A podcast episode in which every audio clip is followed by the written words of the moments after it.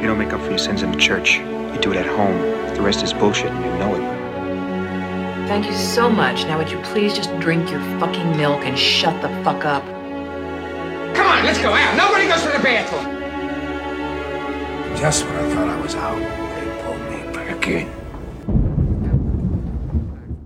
So, herzlich willkommen zur 47. Folge von Cap vs. App, dem Filmpodcast mit Maxim und Iskander. Hallo, wie läuft's? Ja, ganz gut. Und dir? Ich habe mich heute Grippeschutz impfen lassen in Ach, der sehr Uni. wichtig. Erste Mal, dass es so ein Angebot irgendwie gab bei uns. Okay. Und einen Tag kommt dann dieser Unidoktor da. In 10 Minuten Tag werden dann die einzelnen Studenten, die sich dafür angemeldet haben, mit so einer Dosis halt versorgt. Also Schön. Dieser Grippe-Impfstoff ist halt sehr rar, beziehungsweise man kommt nicht immer so mega leicht ran. Ich weiß auch nicht warum, die da so mafiös irgendwie Sachen unter Verdeck halten. Aber so ist es halt. ja. Okay. Gerade in Zeiten, wo es immer mehr Impfgegner gibt, weißt du. Muss man gegensteuern. Was trinkst du denn heute? Du wirst es nicht glauben. Wieder mal einen roten Spritzer. Oh. Denn, äh, ich habe gestern zum Film die einen Rotwein aufgemacht. Dann ist es immer die beste Methode, wenn man den aufbrauchen möchte. Deswegen gibt's jetzt wieder einen roten Spritzer mit dem Rest vom Spätburgunder von Markus Molitor. So ein ziemlich guter Alltagsspätburgunder oder Alltagsroter aus Deutschland. Von einem Erzeuger, der immer gutes Zeug macht. Und es mir hoffentlich nachsieht, dass ich jetzt diesen Wein mit Wasser trinken werde. Aber vor zwei oder drei Folgen haben wir letztes Mal schon den Rotweinspritzer ein Denkmal gesetzt, denke ich. Ja, immer mit gutem Wein trinken. Richtig, so sieht's aus. Ja, der äh, Winzer kommt mir auch bekannt vor, vom Namen her. Von ich glaube, den haben wir auch schon mal zusammen getrunken. Den Film, den wir auch zusammen geguckt haben, jeweils auf der anderen Seite des Atlantiks, ist Cold War, Breitengrad der Liebe. Eigentlich wunderschön, ne? So, ich bin in Ostdeutschland, du bist in den USA, als ob der eiserne Vorhang wieder aufgezogen wäre. Kalt ist es auch noch draußen, passt perfekt der Film. Bei uns Mhm. nicht. Bei uns haben wir 15, 17 Grad immer noch. Okay, ist auch kein Hochsommer. Deswegen ist es ja. zurzeit sehr angenehm. Hier ist halt regnerisch wie Sau. Gerade sind wir bei 7 Grad, aber ich finde, ich war gestern auch in der perfekten Stimmung für diesen Film. Aber kurz zum Plot. Das Folklore-Ensemble Mazurek oder Mazurek oder wie auch immer man das ausspricht auf Polnisch, soll die Folklore Polens zurück auf die Bühne bringen. Und Viktor ist einer der Musiklehrer, gespielt von Tomasz Kott, und trifft bei einem Vorsingen die junge Sula, gespielt von Johanna Kulik, und wird von ihr sofort in den Bann gezogen. Sie werden ein Liebespaar. Als dann aber die Sozialistische Partei Einfluss auf das Programm nehmen will, will Victor nach Paris fliehen, auch mit Sula zusammen. Die erscheint jedoch nicht am Treffpunkt. So macht er das alleine und Jahre später treffen sie sich in Paris und ihre besondere Beziehung, ihre besondere Liebesgeschichte wird weitergeschrieden. Reicht das? Ich Erstmal. denke schon, ja. Kurz zu den Formalien des Films. Es ist ein Schwarz-Weiß-Film,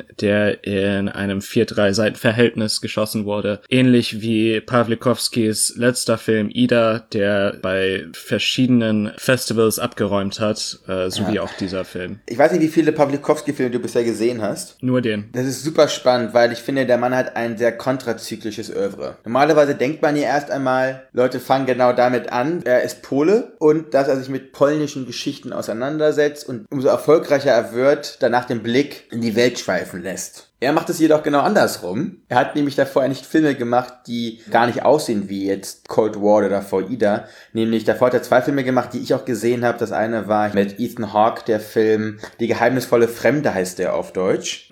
Ein Film, der in 1609 geschossen wurde. Auch in Paris zwar, aber in Farbe diesseits. Das ist so ein, wie nennt man das? So ein Mindgame-Erotik-Thriller. Ach, interessant. Und dann davor My Summer of Love, ein Film, so eine Coming-of-Age-Geschichte in England. Seit Ida 2013, wo er dann das 4 zu 3 und das Schwarz-Weiß-Bild für sich entdeckt hat, beziehungsweise ihm das vielleicht auch nahegelegt wurde von seinem Kameramann, da äh, Richard Linczewski. Auf einmal arbeitet er so genau und so präzise innerhalb einer Erzählung wie auch in Cold War. Und das ist ein super spannendes Oeuvre, finde ich. Hm. Ja, es wird interessant sein, seine Karriere weiter zu verfolgen. Er hat, glaube ich, jetzt endlich seinen USP gefunden. Dieser Brisanz, mit der er diese Filme Brisanz im Sinne von, wer uns vielleicht schon länger gehört hat, weiß, dass wir bei Schwarz-Weiß und bei so Faxen wie 4 zu 3 manchmal ein bisschen skeptischer sind. Ne? Nur ich finde, diese beiden Sachen werden durch zum Beispiel auch das Kostüm und das Szenenbild legitimiert, weil das so unaufgeregt authentisch wirkt. Sehr stimmig, alleine schon aus diesen beiden Faktoren und da kommen ja noch andere hinzu. Ja, ähm, ich habe leider nur diesen Film gesehen, aber in diesem Film arbeitet er auch mit so einer Ökonomie. Das sind schnelle 88 Minuten, die dieser Film äh, läuft. Da ist jede Minute wertvoll umgesetzt worden. Es funktioniert einfach, es ist in sich stimmig. So darf Kino funktionieren, meines Erachtens. Ich finde sogar, dass er eine der seltenen Fälle schafft. 88 Minuten lang, hat aber eine solche Fülle, die für zweieinhalb Stunden oder drei Stunden ausreichen würde. Nur weil er es genau eben konzentriert, ist es so ein spektakulärer Film. Und wie oft wir hier beide hier auch rumsitzen und irgendwie über Filmlängen diskutieren, ne?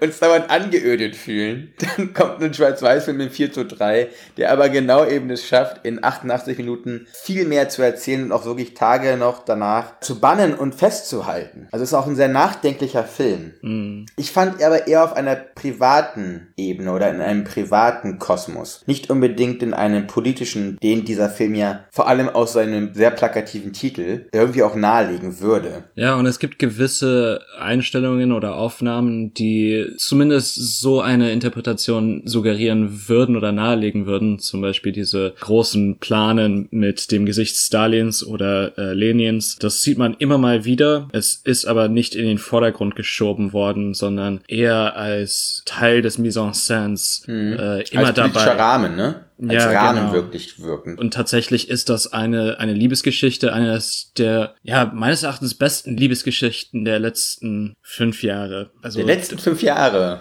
Was war denn die letzte große Liebesgeschichte, die du im äh, Kino gesehen hast? Das ist schwer, ne? ja, ja, das, das ist mir im, im Sagen so aufgefallen und dann habe ich das halt so etwas lame irgendwie mit fünf Jahren geendet. Äh, Aber das, das, mir fällt so spontan nichts ein. Dir? Blau ist eine warme Farbe ist natürlich so ein Ding, was einem immer sofort in den Kopf kommt, wenn es um Liebesgeschichte geht, um besondere Liebesgeschichte geht. Call Me By Your Name fällt dann einem auch sofort ein, wenn du, äh, Ja, aber dir fällt das ein. mir, würde der Film, jetzt- mir würde der Film jetzt nicht einfallen, ehrlich gesagt. Das Problem ist, ich gucke zu viele Filme. Es ist so, ist ein ich gutes mir, Problem ich zu kann mir haben, Sachen nicht mehr ich. merken. Ich kann mir das einfach nicht mehr merken. So. Es ist eine Liebesgeschichte. Das finde ich dieses Beeindruckende dieses Filmes, dass er es wirklich schafft, sich aus dieser klassischen Dichotomie gut gegen böse, aus der Dichotomie, die wir heute 2019 aufmachen zwischen der Sowjetunion und der westlichen Welt. Die Guten sind die Gewinner, die Bösen sind die Verlierer aus dem Kalten Krieg. Dass er sich genau aus diesem kalt, warm, hell, dunkel heraushält, dass Politik als Rahmen, als Kontext wirkt, aber dann den Film an sich nicht erschlägt oder sich auf es setzt mit einer Bürde, die kein Film gerecht werden kann und nämlich sich dann genau wieder auf das fokussiert, was dieser Film ist. Und zwar eine Liebesgeschichte von zwei liebenden Zusammengehörigen, die aber durch verschiedene Gründe getrennt werden voneinander. Und die haben nicht nur etwas mit dem eisernen Vorhang zu tun. Das hat auch etwas mit Charakter, mit Verständnis und auch mit individuellen Fehlern zu tun, die diese beiden Charaktere besitzen Ja. diese Feinheiten, die sind so, so schön herausgearbeitet wirklich. Also es sind wirklich Kleinigkeiten, Winzigkeiten, die große Auswirkungen haben in dieser Liebe, der wir fast 20 Jahre folgen. Ja, und man muss einfach genau hinschauen. Das ist kein Film, den man so nebenher laufen lässt. Man muss diesem Film Aufmerksamkeit schenken. Es fließt so gut zusammen einfach. Die Kameraführung, das Bild und eben diese schauspielerische Leistung. Und auch das, das Skript. Da muss man auch, wer hatte, wer hat das nochmal geschrieben? Also es war Pawlikowski und äh, Janusz Glowacki. Ich gucke den Film ja gerade wieder, nebenher. Das mache ich eigentlich nur bei Filmen, die ich wirklich toll finde. Obwohl, äh, obwohl Predator habe ich auch nochmal geguckt. Ja, ich wollte es schon Ja, sagen. egal. Holy shit. Okay, never mind. Never mind. Gerade sind sie in einer Kirchenruine. Und als er nach der Blick nach oben kommt durch die kuppellose Kirche, das habe ich schon mal irgendwo gesehen. Ja, das habe ich mir auch gedacht. Ne? Ist das jetzt Leviathan 2.0 hier? Oder was passiert hier gerade? Du hast auch etwas von Humor geschrieben. Ja, also die Geschichte ist natürlich mit einem gewissen Pathos aufgeladen und das entlädt sich auch im letzten Drittel des Filmes, wo ich einen gewissen Willen zur Allegorie erkannt habe. Ja, das wäre mein einziger Kritikpunkt wirklich an dem Film, wo ich nicht wo ich das nicht wirklich verfolgen konnte, diesen allegorischen Aspekt des Films. Trotz der Ernsthaftigkeit dieses Films werden trotzdem kleine Momente des Humors aufgemacht, beziehungsweise es entwickelt sich ein gewisser Humor, der etwas schräg ist, sich dieser, der Absurdität dieser Situation auch bewusst ist, dass diese Menschen getrennt sind, dass äh, es geht hier auch wieder um Papiere, ne? Es geht um Nationalitäten, um die Situationen, die uns Richtungen vorgeben. Also Situationen, die uns auferlegt werden, aus denen es keine richtige Fluchtlinie gibt. Und dabei trotzdem einen gewissen Humor aufrechtzuerhalten, das ist schwierig. Und das gelingt Pawlikowski hier, ja, Hut ab auf jeden Fall. Hm. Sie sind immer einfach unterschiedliche Charakterköpfe. Und da gibt es ein Diner bei einem Geschäftspartner von Viktor, nenne ich ihn mal, in dem sie die einzigen beiden sind, die Polnisch sprechen. Und dann haben sie einen Streit. Mhm. Einen handfesten Streit in der Menge. Aber natürlich kriegt das keiner richtig mit. Nachdem sie wütend abbraust, kommt jemand zu Viktor und sagt, ach, diese fremdländischen Sprachen, die haben so etwas, die haben so einen schönen Klang oder sowas sagt er da. Und das ist auch wieder so, und das ist, danach kommt der Schnitt. Du verlässt auf einem sehr, sehr hohen emotionalen Level und dann sogar noch mit einem Gag eine Szene, siehst dann, wie sie dann äh, mit einer Flasche, keine Ahnung, Wodka, irgendwas Cognac, da, ja. Cognac, irgendein Destillat da auf der Toilette ist und sich dann auskotzt, so, also nur sinnbildlich, nicht wörtlich. nicht wörtlich, nee. Und das fand ich auch so spannend. Also alles funktioniert. Er schafft zusammen etwas sehr Eigenständiges und etwas sehr Besonderes, was auch einfach im Gedächtnis bleibt. Und das ist ein Film, der bleibt im Gedächtnis. Für mich nochmal nicht aufgrund eben eines politischen Pathoses oder eines politischen Anspruches, sondern eher, weil er es schafft, einen wirklich historischen Rahmen um eine individuelle Geschichte zu bringen oder in den Wirren der Geschichte eine Liebesgeschichte zu erschaffen, die darüber hinausgeht, die auch einen Mehrwert erschafft außerhalb dieses historischen Rahmens. Um nochmal kurz auf diese Szene zurückzukommen, ich denke, das hat auch etwas mit Pawlikowskis Hintergrund zu tun. Da wird die kulturelle Elite Paris gezeigt. Sie hegen einen gewissen Duktus, eine, eine gewisse Sprache. Er, ja, sagen wir es ruhig auch eine enorme Hochnäsigkeit, ne? Ja, eine, eine Hochnäsigkeit. Ja. Und Pawlikowski parodiert das. Äh, er, er zeigt eben die, ja, Inhaltlosigkeit eigentlich dessen, was da auf dieser Feier gesagt wird, wo alle sich für so viel halten und dann naja, die wälzen sich halt alle in ihrer eigenen Intellektualität, ne? Genau. Dann kommt diese Handgranate aus Polen und zeigt eben, wie, wie sinnlos das alles ist und wie sinnfrei eigentlich, dass dieses Ge Gehabe eigentlich ist. Kommen wir kurz zur Musik, weil das ist ein sehr, sehr wichtiger Aspekt in diesem Film. Ja, von, von der ersten Minute. Von der ersten Sekunde. Von der, ja. Jedes musikalische Stück wirklich, egal ob das Folklore ist, ob das Smooth Jazz ist, äh, ein polnisches Chanson für Franzosen ist. Mhm. Jedes musikalische Stück, dass jede Musik in diesem Film eine Wirkung hat oder einen Zweck hat für den Film, für die Narration, für die Dramaturgie, die Ästhetik, aber darüber hinaus auch noch für den Zuschauer. Also generell kann mit jedem dieser Stücke auch isoliert etwas anfangen, weil auch in allen Stücken immer so viel Bedeutung und so viel Inhalt drin ist, egal ob das jetzt eine Volksweise ist aus Polen, weil wir spiegeln uns natürlich auch. Ne? Also jeder war schon mal hoffentlich verliebt und hat vielleicht auch schon so äh, Situationen gehabt und da sieht man sich wieder und die Musik tut viel daran, dass man es wirklich äh, verallgemeinern kann, auch für sich selbst. Ja, und es, es erzeugt auch einfach eine Mehrstimmigkeit. Die Tanzsequenzen sind auch unglaublich. Diese, ja, sich, es dreht sich alles, es wirkt auf einen ein. Die kommen so aus dem absoluten Nichts. Hm. Das wäre mal was, wenn Pawlikowski ein Musical machen würde, oder? In dieser Ästhetik, Alter. Ja. Ganz ehrlich. Weil die Handhabe über Musik hat er auf jeden Fall. Mhm. Weiß einfach, wie man Musik im Film benutzt, ohne dass es auch kitschig wird. Mhm. Und manche dieser Stücke haben auch den Hang zum Kitsch, wenn sie Populärmusik sind und Volksweise sind auch Populärmusik. Da ist immer genau diese Messerschneide, was ist gefühlsecht und was ist gefühlsduselig. Und er schafft es eben genau immer die richtige Seite zu wählen. Vielleicht haben wir bald eine große Karriere hier auf dem Broadway für ihn. I don't know. also so, aber ich muss auch sagen, ich finde, dass Johanna Kulik und äh, Thomas Kott einfach auch so herrlich unverbrauchte Gesichter sind. Und mhm. natürlich haben sie auch ein Schauspiel, in dem man hängen bleibt, was über längere Zeiträume hängen bleibt. Ja. Was sagst du dazu? Du bist einfach sprachlos, ne? Vor der ja. grandiosen Johanna Kulik. Äh, das war mein Mitbewohner auf jeden Fall. Er war sehr mitgenommen ja. von ihr. Ich würde noch mal ganz gerne auf die letzte Szene zu sprechen kommen. Die letzte Szene, warte, ich mach sie mir kurz an. Okay. Und ich Was will das in nicht, der Kirche? ich will nicht oder- spoilern, aber Gut, das wird, da musst du jetzt ganz vorsichtig sein. Da werde ich versuchen, ganz vorsichtig zu sein. Der letzte Dialog war für mich, du hast diese Messerschneide äh, erwähnt und das war für mich doch ein Fehltritt irgendwo.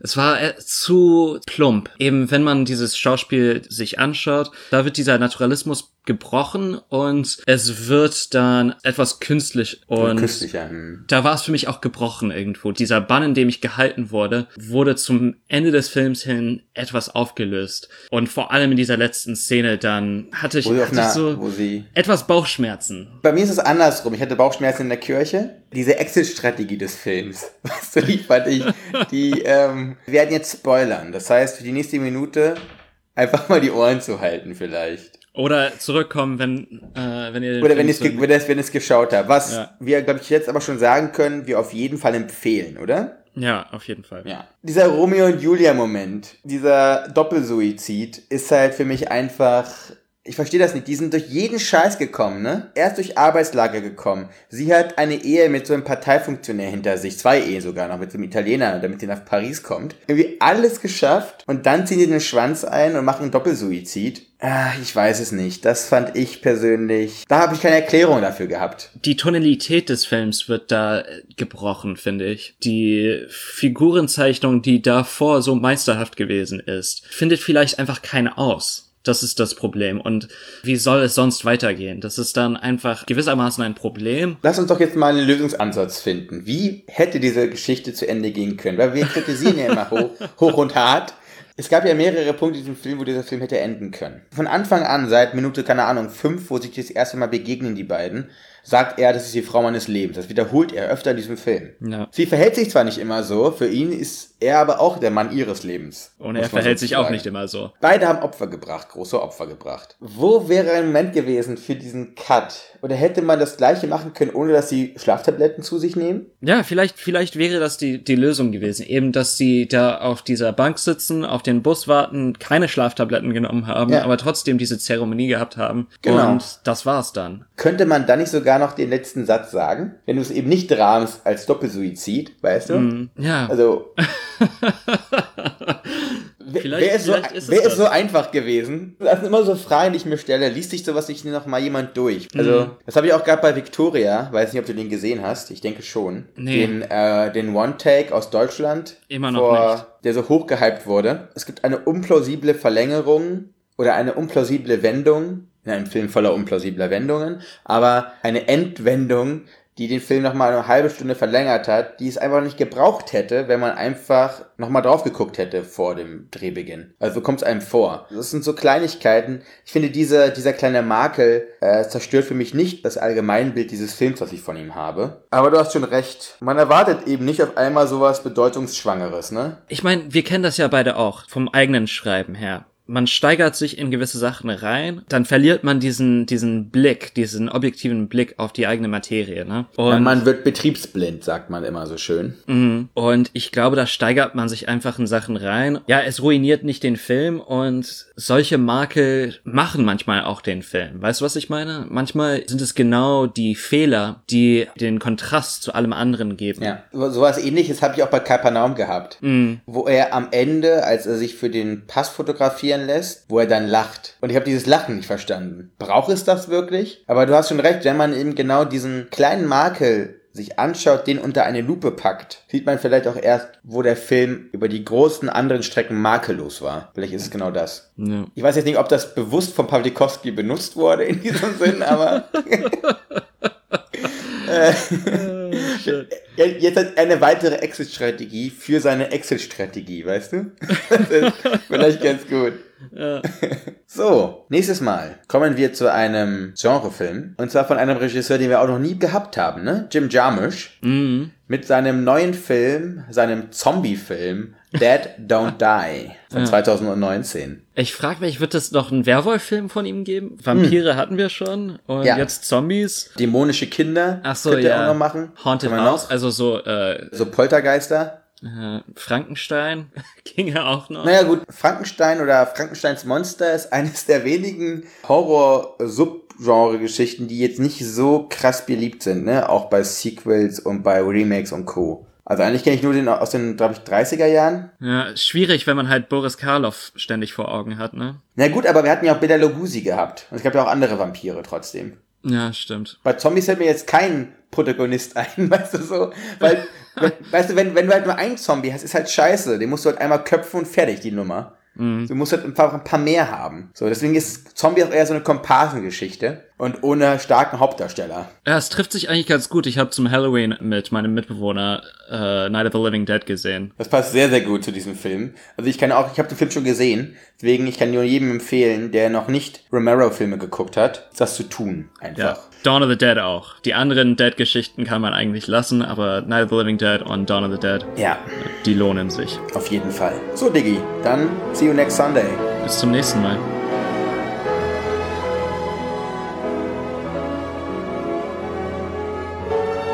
What do you want? You, you want the moon? Just say the word and I'll throw a lasso around it and pull it down. Hey, that's a pretty good idea. I'll give you the moon, Barry. Just shut up. You had me at hello. You had me at hello. You should be kissed and often, and by someone who knows how.